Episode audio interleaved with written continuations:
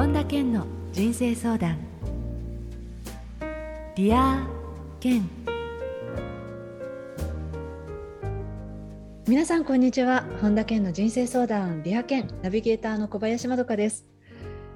今回は先日配信した新訳引き寄せの法則の出版記念のこの Dear 健の特別版が好評だったということで今回も引き寄せの法則に関してリスナーの皆さんからいただいた多くの質問にケンさんに立体話法でお答えいただきたいと思います。ケンさん今回もよろしくお願いいたします。はいよろしくお願いします。さていよいよ新薬引き寄せの法則発売されましたけれどもねえケンさんの中でやっとっていう感じじゃないですか？そうですね。もう2月終わり頃にはもうこれ4月は無理って何回も思いましたけど、えー、なんとかね発売されてあの本当にもうほっとしてますね。ねケンさんが例えばその翻訳でもここまで生みの苦しみを感じているっていうのは珍しいんじゃないかなっていう印象なんですがいかがでしたか、そうですね。あの自分が本を書いてる時ってねいかにでもできるわけでその自分の本じゃないので基本的にはその人が言ったことを正確に訳していくっていうのはまた違うスキルなんですよね。だからすごい自分で言いたいことが言えないってことがやっぱりちょっとストレスでしたね。うん。ね、まだそのこのね引き寄せの法則を読んでいないっていう方に向けて、うん、ここでね簡単にこの本の内容についてお話しいただけますか？はい。あの引き寄せの法則っていうのはえー、ジェリーエスター・ヒックスというご夫妻が、えー、いろいろ実験しているうちに、まあ、チャネリングという形でね、こう、あの奥様のエスターさんの方が目をつぶって、そしてそのそこに、えー、宇宙の、えー、複数の、えー、意識であるエイブラハムという自分のことを言う人たちじゃないんですね。複数の存在が、エスターさんの中に入っていって、まあ、更新して、そしてそれをエスターさんが喋るというスタイルで書かれた本なんですね。はい。なので、その、まあ、一番簡単なのはチャネリングって言葉が近いと思うんですが、えー、そういうふうな感じで書かれた本で、まあ、世界的にベストセラーになって、日本でも15年前に一回翻訳されて、そこからきっかけに、えー、引き寄せブームっていうのが起きたんですが、まあ、そういう引き寄せ文もきっかけになった本をもっぺん、その新しいこう手によって翻訳し直そうということで、えー、本田健のところにですね、白羽の矢が立ちまして、でそれで今回、えー、僕はですね、えー、翻訳者として、えー、関わらせていただいて、でそして今回出版という運びになったわけです。はい、あの現在はこの新訳引き寄せの法則の特設サイトというものがオープンしていますけれども、うん、その特設サイトからあのこれはだいたい40ページ近くの原稿の一部の PDF として無料でご覧いただけるようになっていますので、はい、それから本田健の無料動画セミナーの本田健が翻訳して気づいた引き寄せの法則の秘密こちらもご覧いただけるということであの、はい、ね、あの興味ある方はいずれもこれ無料であの見ていただけますので、はい、公式ホームページからご覧になっていただければと思います。はい。これは、あの、本がね、もう400ページ近い本なんですよ。えー、本来であれば役者解説っていうのを入れるんですけど、こう、役者解説入れたら450ページのみたいななんか電話帳みたいな本になっちゃうので、あの、なので、まあそれはもう動画にしてね、あの、お届けした方がいいんじゃないかっていうふうに思って、で、今回、もう最初は10分ぐらいかなと思ったけど、結局、あの、7、8分かける5本作ったから、まあ、あの、40分ぐらいかな。もう少し、ひょっとしたら小1時間ぐらいになってるかもしれませんけど、えー、その、こう、本田健が翻訳して気づいた引き寄せの法則の秘密というタイトルで、えー、お話ししました。これも楽しかったですね、吹き込んでる間。自分で言ってて、いいこと言うなっていうのを思って、後でね、自分で言ったことメモしたぐらいですから、なんか なんか、超自画自賛ですけど、やっぱりそういう意識になるとなんか、こう、降りてくるものがあるんでしょうね。ねそうですよね。一瞬しかこう、降臨じゃないですけどね。そうそうそう、そう思いました。はい。ありがとうございます。さあ、じゃあいよいよですね、ここから、えー、リスナーの皆さんからいただいた新薬引き寄せの法則に関する質問について、時間の許す限り伺っていこうと思うんですが、今朝よろしいでしょうか？はいはいはい。えー、まずはですね、えー、本の中でありのままを受け入れることが大切と書かれていましたが、ありのまま受け入れていると思っていても、実際望むことがなかなか実現しません。ありのままを受け入れるということに関してもっと詳しく教えてほしいです。ありのままを受け入れても夢が実現しないのは受け取り方が違うのでしょうか？こういう方も多いですよね。そうですね。あの、例えば、あの、簡単な話で作家になるっていうふうなあのことをやりたいと思いますよね。はい。で、作家になるっていうのを受け取ります、受け入れますっていうふうに言ったとしても、文章を書かないと、本書かないと受け取れないんですよ。うん、ね。で、豊かな人生を受け取りますっていうふうにしても、豊かな人生ってのは何かを与えたから、結果として豊かになるわけですよね。うん、だからそれはなんか、その、全く何もしなかったら手に入るってものではないってことなんですよ。はい。で、その世界、ベストセラー作家になる世界を受け入れるっていうのはガラガラガラッと窓を開けたら新鮮な空気が入ってくるような空気が入って、その空気を吸ったら作家になれるわけじゃないんですよ。うん、その空気を受け取って、インスパイアされて文章を書き始めて、それがワクワクのエネルギーでいったら、それが本になって作家になれるっていう世界を受け取れるんですよね。うん、だから望むだけでは、まだ最初のドアを開けただけなんですよ。はい、望んだ後に適切な行動があって、その行動もずっと体系的に続けていって初めてそれが実現するってことですよね。だからそれを勘違いしないでほしいんですよ。だからなんか、あの、ただお金を受け取りますって言って手を挙げてても何も起きないのは当然といえば当然ですよね。うんということは、このありのまま受け入れるっていうのはそもそもこういう解釈ではなくて、うん、まずは自分自身も同時に動きながらそれも含めて受け入れるっていうことですか？そうそうそう。だから、あのー、なんていうのかな。そういうふうなことを実現してる自分を受け入れるってことなんですよ。はいはいはい。だからパートナーがいるっていう生活をしてる自分を受け入れる。うん。そういう感覚でいると、いろんなことが実現しやすくなるんですよね。うん、じゃあ今、その、なかなか実現していない、望んでいることが今叶ってないよ。うん。っていうその差は、じゃあどういうふうにしたら埋まっていくんですかね。だからただそれを願っただけだとスタート地点に立ってるだけなんですよね。でもそれを受け入れる受け入れたら作家であるってことを受け入れたら文章を書き始めるんですよ。はい、なので、えー、作家でなることを受け取りますって言って両手を差し出してるだけでは作家になれないんですよ。で実際にそこから文章を書き出してそしてそれを出版社の人とに会ってあるいはそういう人を見つけてきてっていう一連の何百っていう行動の結果、それが起きるってことなんですよね。うん、で、だから引き寄せって法則っていうのは、ベストセラーの本をつって、それがなんかこんな本ができましたとかじゃないんですよ。ベストセラー作家になっていく世界と自分がマッチしていくってことなんですよね。うんそれを勘違いしてはいけないってことなんですよ。何かを実現してないってことはまだ行動が足りてないと僕は思います。あはい。ありがとうございます。さあ、続いてです。はい、えー、引き寄せの法則の本を読んで、人生が大きく変わったという本やブログをよく見かけますが、うん、私もこれから人生を大きく変えていきたいと思っています。ケンさんから見て、引き寄せの法則を上手に人生に活用できている人は、普通の人とどこが違うと思いますか？もし引き寄せ上手な人に共通点があれば教えてほしいです。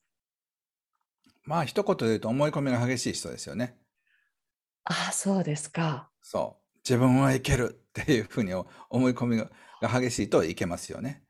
でもそれは生きていく上ではすごく大事な要素でもありますよね。そうそう。自分は幸せになれるとかね。うんえパートナー見つけられる感じ感じしかしないとかっていう人は引き寄せますよね。ああ、そうすると、あの、やっぱりその、なかなか時間がね、このこの世の中は時間というものもあるので、こう、引き寄せたいって思っても、その結果になるまでに時間があるじゃないですか。うん。それがすぐに叶うものもあれば、いやもう何年越し、なんだったら何十年ぐらいかけて、あ、そういえば叶ってたなみたいなものもあるとすると、途中でやっぱりその、ギブアップしちゃうような気持ちが出てくると思うんですけれども、うんうん。あの、自分はいけるっていう方たちっていうのは途中でそういうあもう無理だなっていうのもあまりない感じですか？健さんからご覧になって。えあるんですよ。何回も何回もあるけど、思い直しができるかってことですよね。あはい、例えば僕の場合あの世界的な作家になるっていうのは2001年の時に思ってたことですけどそれから実際に世界的にデビューするまで18年かかったんですよね。はい。でそういった意味では、その18年間ずっと思い続けてたかっていうと思い続けてました。うん、途中何度も諦めそうになったかっていうと何百回も諦めそうになったと思います。うん、でもそれでも止めなかったから18年後に僕はデビューしたわけで、うん、ほとんどの人たちは止まってしまうんですよね。はい。だから止まってしまうとやはり、えー、そこで終わるってことですよね。だからゲームオーバーになるのは自分が諦めた時だと思います。あ叶うまで動き続けてで気持ち的に落ちたとしてもそこからもでもって動いていくっていうことですねじゃあ。そうそうだからね上手に引き寄せ上手になりたいっていうのが間違ってるんですよ。引き寄せベタでもとにかく最終的に引き寄せるって決めとけばいいんですよね。そうか。そうだから2年で達成しますとか2ヶ月で達成しますとかねそんな最短を競うものじゃないんですよ。でもね、ついついね、最短で早く叶えたいって思っちゃうんですよね。うん、そういう人はダメですね。ダメですか？そう、そういう人はすぐ諦めちゃうの。ああ、そっか。うん。だからそれよりも僕みたいに18年間思い続けて、うん、で、そしてそれを成就させていくために、あらゆる手を使ってやっていくっていうふうな、だから、それをやるまで諦めないっていう人が、まあ、もし共通点があるとしたら、それでしょうね。そうですね。うん。はい、ありがとうございます。さあ、じゃあ続いて。はい。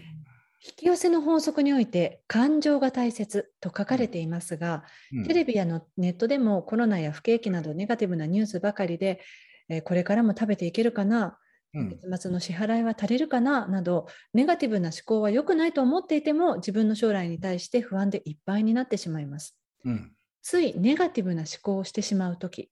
ネガティブな思考をやめられないとき、どうしたらいいでしょうか？アドバイスを伺いたいです。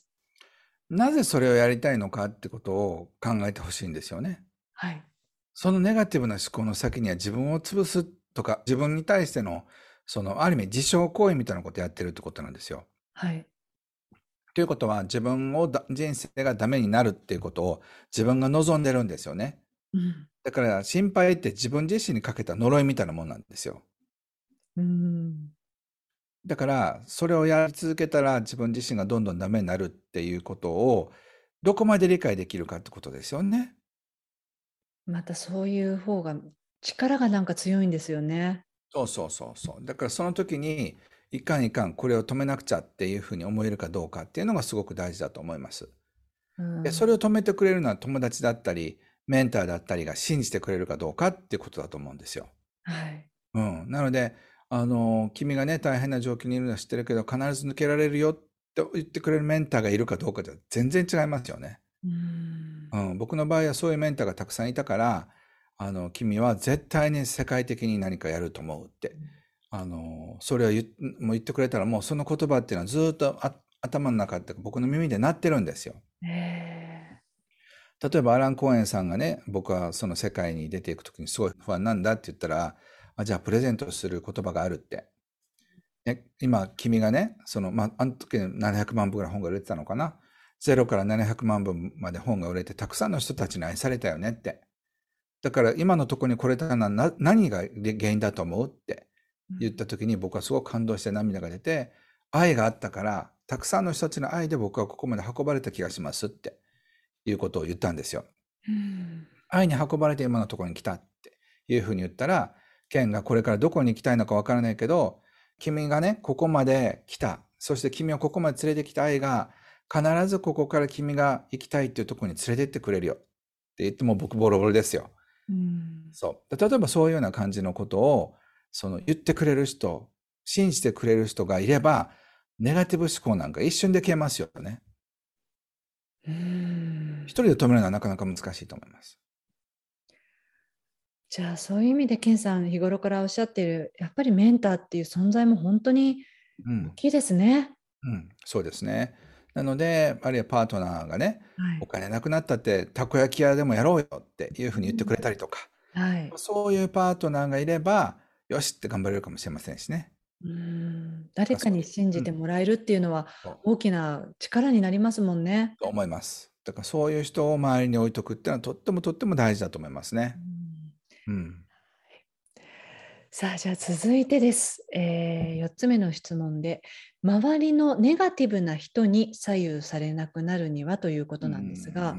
私の母は昔からネガティブ思考で、コロナが怖い、お金がないなど、いつもネガティブなことばかり言います。うん、同居しているので、母の話を耳にしたくなくても、ネガティブな発言が耳に入ってきます。うんポジティブなことに思考を向けたいと思っても、周りに母のようなネガティブな人がいると、無意識にネガティブに引っ張られているような気がして困っています。うん、えー、こうした人に左右されず引き寄せの方法を使う秘訣ってありますか、まあ、確かにこのいつもいつも似たようなこと聞いてるとしかもそれがこう気持ちが落ち込むようなことだとあのそこから奮い立たせてよし前向きにっていうよりはなんかこうズドーンって引っ張られちゃいそうな感じは分かりますよね。そうですね。なんかこれはねいい練習になるんですよ。えー、お母さんじゃなかったら上司とかね、はい、必ずそういう人が周りに出てくるんです。はい、でそういう時にお母さんを否定することなくやる方法は、全部ね、頭の中で翻訳するんですよ。はい。僕あの、同時通訳のその訓練というかトレーニングをしてた時に、うん、あの、普段人がね、話す内容を全部英語に翻訳してたんですよ。うん、例えば、その、まどかさんが話す内容を今僕ずっと英語に翻訳したりとかして、時々頭のトレーニングをするようにしてるんですよね。で、そういうふうな感じのことをしてると、その、まあ、まあ、ボケないというか、頭の回転がこうスムーズになるようにっていう練習をしてるんです、頭の中で。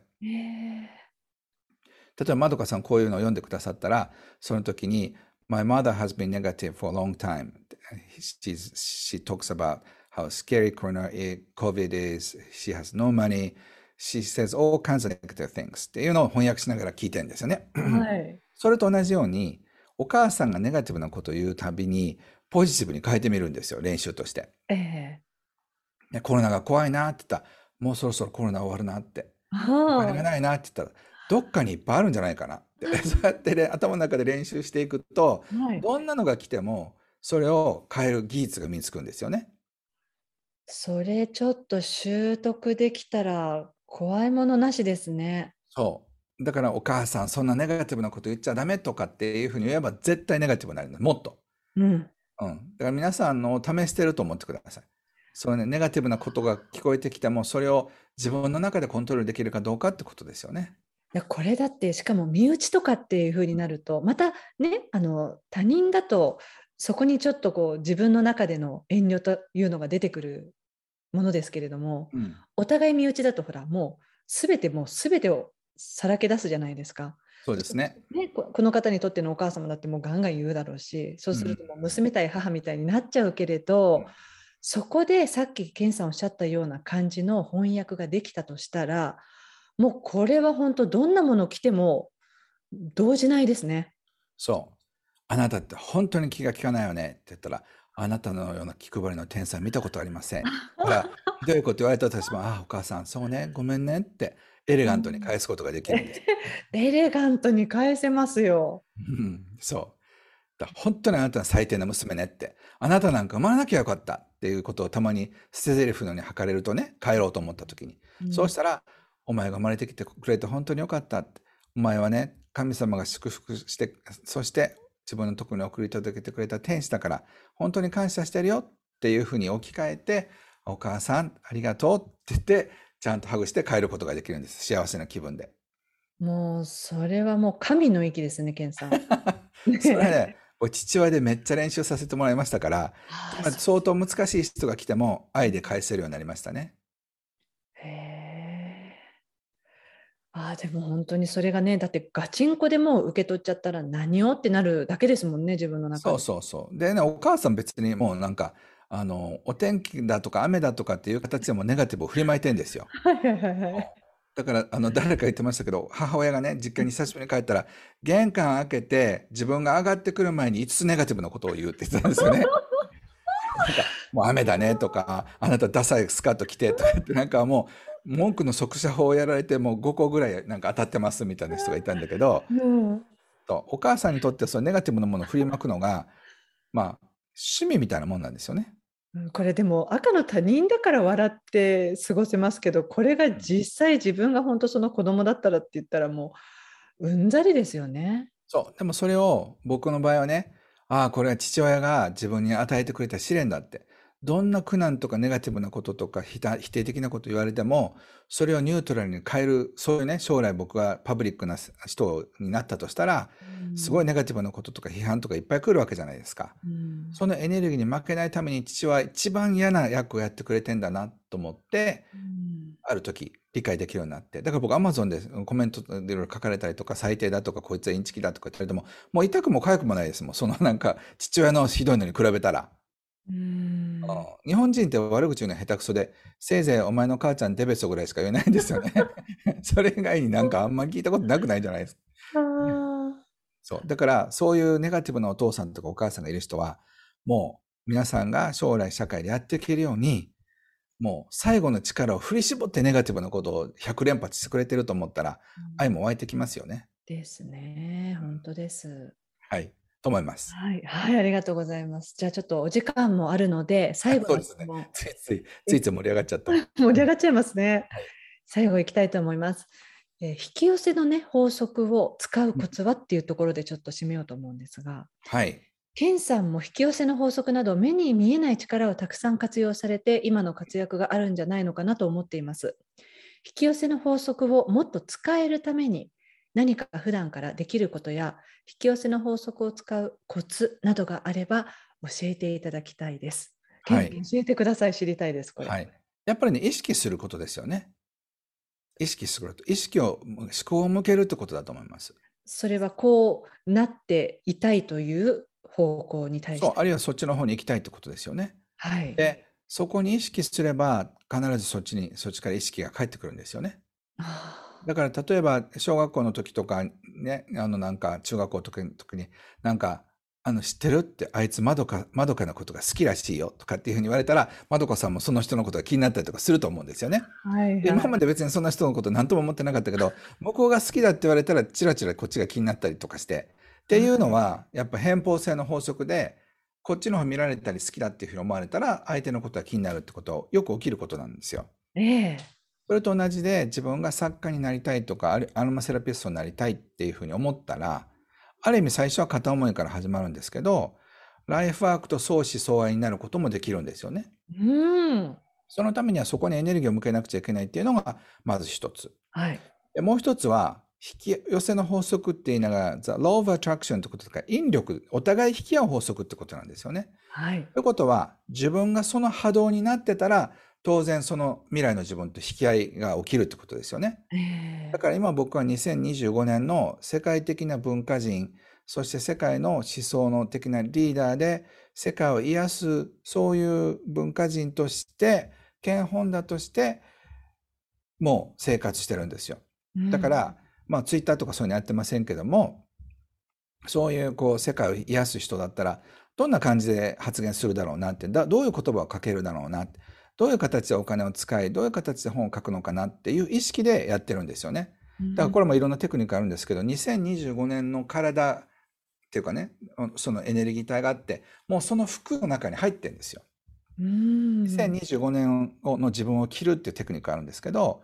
例えばそういうふうなことで、僕は2025年仕様で生きてるんですよ。そうすると、2025年僕が実現している世界がもう体の中に入ってくるわけですよね。だからそういう文化人の人たちと交流したりだとか、対談したりだとかっていう世界がすごくクリアに見えるし、そういう感覚で今も生きてるから、なんとなく全体的にもうそこにいるような錯覚があるんですよね。そう。それが引き寄せというか、その自分が欲しい未来と引き合う、そして溶け合うっていう、あの、ことだと思うんです。引き寄せだと弱いんですよ。言葉として。引き寄せる、お取り寄せみたいなもんでね。はい。あの、エネルギー的には融合してないんですよ、まだ。はい。だから、引力の法則だから、お互い引き合って、そして溶け合って一つにならないと実現しないんですよね。これがね、引き寄せの法則の中では書かれてない部分なんですよ。あの、だからそう考えると、源さん今回あの訳されましたけれど、うんうん。アトラクションっていう一つでも、うん、それだけこう話聞いてると概念が変わりますね。そうなんです。だから未来の最高の自分ととエネルギー的に溶け合わないとダメなんですよ。そこなんですね。で、そのためには同じ波動にならなくちゃいけないわけだし、同調しなくちゃいけないわけだし、はい、自分の波動は未来の波動に合ってないから、未来の自分から降りてきてもらわないためなんですよね。だから未来の自分を今に呼び寄せるっていうことも必要なんですよ。まあ、ちょっとあんまり言うとスピリチュアルなことになっちゃうんで、まあ、これぐらいでやめますけど、これが引き寄せの法則の僕は本質だと。まあ、本田健バージョンですけどね。えー、で、その3歩ぐらい手前のことがこの本に全部あるんですよ。本当はね、僕めっちゃ解説したかったんですけど、うん、まあ、これだったら自分の本一冊書いた方が早いなと思って、まあ、今書いてるんですけどね。あ、すごい。来年、だから本田健の引き寄せの法則を書きます。はい、その中にそのスピリチュアルなことも全部書いてあるから、ね、あのそういうような感じのことを、まあ、今年の6月からセミナーやるんですけど、それまとめたものを2023年にあの世界的にあのそういう引き寄せの法則の世界バージョン。だってこれって15年前の本だから。だから2023年の僕が書く本が世界標準で一番新しいはずなんですよ。それはそのシークレットの人たちのね、あのいろんなまたチームを組んで、新しい世界をどうやって引き寄せるのか、新しい世界をどう作るのかっていうバージョンでやろうと思ってるんです。今はね、なんか、あの、シークレットの時っていうのは、なんかこう、なんて言うんでしょう、ゴーっていう引き寄せたとか、そんな、すごくこう、ちょっとバブルっぽい感じだったんですよね。うん、そうじゃなくて、未来の最高の地球をみんなで、みんなで引き寄せるというか、みんなで未来の地球の波動に僕たち合わせていくっていう感覚の、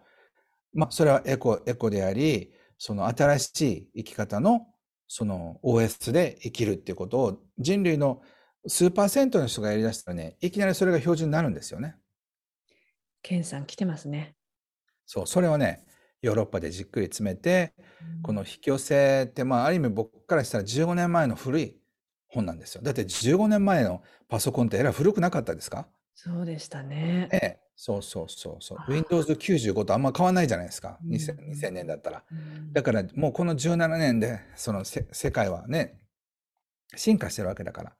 2023年の新しいポストコロナの時代の引き寄せがあってもいいはずなんですよ。本当そうです。だって、ケンさん、今回このエイブラハムの翻訳をしたからこそそこまでも行き着いてるんじゃないですか？そうなんですよ。ね、だからこのエネルギーをもらって、いきなりロケットで引き寄せのね、あのエイブラハムのエネルギーにボーンと上げてもらった感じがするんですよね。でどうもいろんな人たち見渡しても世界的な、まあ、大体みんな仲間っていうか、はい、あの知り合いじゃないですか。はい、やっぱりそれを本本気で書こうって思ってるのは、まあ、何かいるかもしれませんけど多分僕が今一番そういうのに向いてるというかそういう一番先頭にいるんですよね。だからこれは世界標準で世界がどうなっていくべきなのかっていうこうスタンダードの本をあの英語で書いて世界的に出版するそういうふうなとこに来てるなと思って、でなので僕の場合はこれ翻訳をさせてもらったことはすごく光栄なことなんですけど、でも僕の心はもう2025年に行ってんですよね。そういうのをこれからやりたいと思います。なのでこの本はまあ一言言うとちょっと古いけどでもこれが分かってないと僕は説明することも多分全然分からないと思うので、まずこの本で基礎を学んでもらってからいよいよ本当の、本当の引き寄せって言うとちょっとこれが偽物みたいですけど、新しい最新バージョンにアップデートしたいなと思うんですだって15年前ですからね。そうですね。うん、今、エイブラハムもすごい進化してるみたいなので、まあ、そういったことも盛り込んで、えー、バシャールとエイブラハムがどう言ってるかとか、まあ、そんなことも含めてね、今すごい僕いいポジションにいるんですよ。両方も翻訳させてもらったし。本当ですね。うん。だから、なんか。だからできたら今年、まあ少なくともバシャールは一回セミナーやりたいと思ってるんですけど、エイブラハムもね、いろんな伝えがあるんで、ちょっと日本人向けにやってもらいたいなって、これがだから10万部とか20万部とか突破したらね、時点で日本に読んでやろうかなって。えー、すごい。なのでね、ぜひ皆さん協力してください。っていうか、それを引き寄せというか、共同騒動できたらいいですよね。ですね。もう今僕はもうそれを意図してるので、まあ多分実現すると思いますけど、まあどちらかというと、もうみこしは動き出したんですよ。だから一緒に担いでくれる人募集って感じかな。ああ、お祭りだもん。ですね。そんな気分でいます。へえ、なんかあのいつもとは違うまたなんかこの特別版ですけれど、なんだろうこの清々しい風が吹いてるなっていう感じですけれどこれはね未来の風なんですよ。2025年以降世界が素晴らしい世界だっていうのが今ふわっと風で流れてきたんですよね。なんとも言えない爽やかな感じですね。そう。だから2025年とか2030年って本当に素晴らしい世界になってると僕はまあ、信じてるっていうか、予感してます。そしてそれをね、作れるかどうかっていうのは僕らにかかってるんですよ。うんそれにすごくワクワクしてるし、はい、そのリーダーの一人になりなりつつあるっていうことに、何とも言えない無常の幸福感を感じてますね。もう私これ今会場だったらスタンディングオベーションしたいですよ。本当に。ね、本当にだからそれでね、これをご覧になってる皆さんというか、これはしばらくしてあのご覧になると思うんですが、そう、LINE ライブの皆さん、今、リアルで聞いてるんですもんね。ねこれを聞いてくださってる人は、今、どれ4000人ぐらいいるのかな。この4000人の人たちも一緒に共同創造する仲間なんですよ。本田健さんだけ偉いんじゃなくて、一緒なんです。僕も横にいるんですよ。だから、本田健さん上にいると思ったら、実は横にいたっていうのが分かると思うんですけど、全員で共同創造していくっていうことなんですよね。だから引き寄せの法則をね、なんか弁使ったとか、恋人ゲットしたとか、そんなことに、まあ、使ってもいいんだけど、そんなツールじゃないんですよ、これ本来。だからなんか、すごいツールなのに、そんなしょうもないことに、まあ、しょうもないって言ったら、それも大事だと思うんですけど、そんなことに使わないでほしい。それのことだけにね、使わない。ケンさん、ちょっとそれも使わせて。それにちょっとケンさん使わせて、まず。それもね、必要な人は使ってほしいけど、もっとすごいことができるよってことを。まあでもそれぐらいからね、試した方が感動があるし、それでね、やっぱりパートナーを引き寄せて幸せになってから初めてもっとね、別の使い方もあるので。うん、えいやなんか、はい、こう今回のここからのこの検査の流れっていうのもすごく